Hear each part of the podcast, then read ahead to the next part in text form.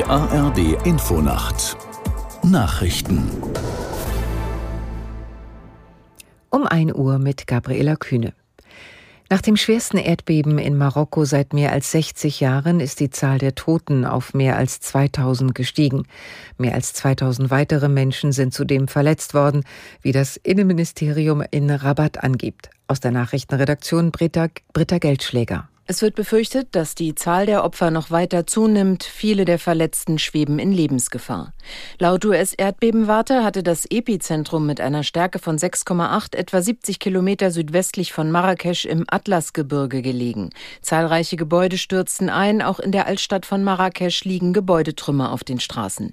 Nach Einschätzung der Internationalen Föderation der Rotkreuz- und Rothalbmondgesellschaften könnten die Aufräumen- und Wiederaufbauarbeiten Monate, wenn nicht Jahre dauern.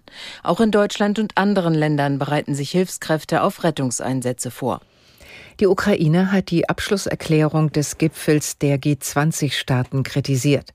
Ein Sprecher des Außenministeriums in Kiew bemängelte, dass darin Russland nicht ausdrücklich verurteilt wurde. Die Erklärung sei nichts, worauf man stolz sein könne. Russland lobte das Abschlussdokument von Neu-Delhi dagegen als ausgewogen. Bundeskanzler Scholz zeigte sich zufrieden mit den Ergebnissen des ersten Gipfeltags. Er hob hervor, dass in der Erklärung die territoriale Unverletzlichkeit aller Länder betont werde. Im NATO-Staat Rumänien hat das Militär nach eigenen Angaben erneut Teile einer mutmaßlich russischen Drohne gefunden.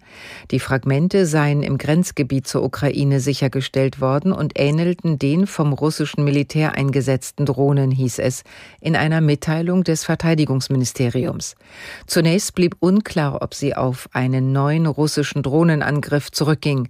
Bereits am Mittwoch hatte das rumänische Militär Drohnenteile in der Gegend gefunden. Die deutsche Fußballnationalmannschaft hat ihr Freundschaftsspiel gegen Japan verloren. Das Team von Bundestrainer Flick unterlag dem vierfachen Asienmeister in Wolfsburg mit 1 zu 4.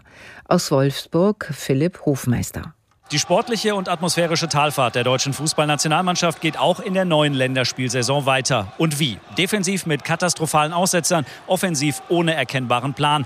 Diese heftige Klatsche gegen konzentrierte, spielintelligente Japaner war auch in der Höhe verdient. Leroy Sané sorgte für das einzige Tor der kollektiv hilflos wirkenden deutschen Elf, während Japan zweimal vor der Pause durch Ito und Ueda und zweimal in der Nachspielzeit durch die Deutschlandlegionäre Asano und Tanaka traf. Am Dienstag gegen Frankreich dürfte es jetzt auch um Flicks Zukunft als Bundestrainer gehen. Soweit die Meldungen. Das Wetter in Deutschland. Gebietsweise Nebel, 18 bis 11 Grad am Tage verbreitet Sonnenschein. An den Alpen einzelne Schauer, Höchstwerte 25 bis 33 Grad. Das waren die Nachrichten.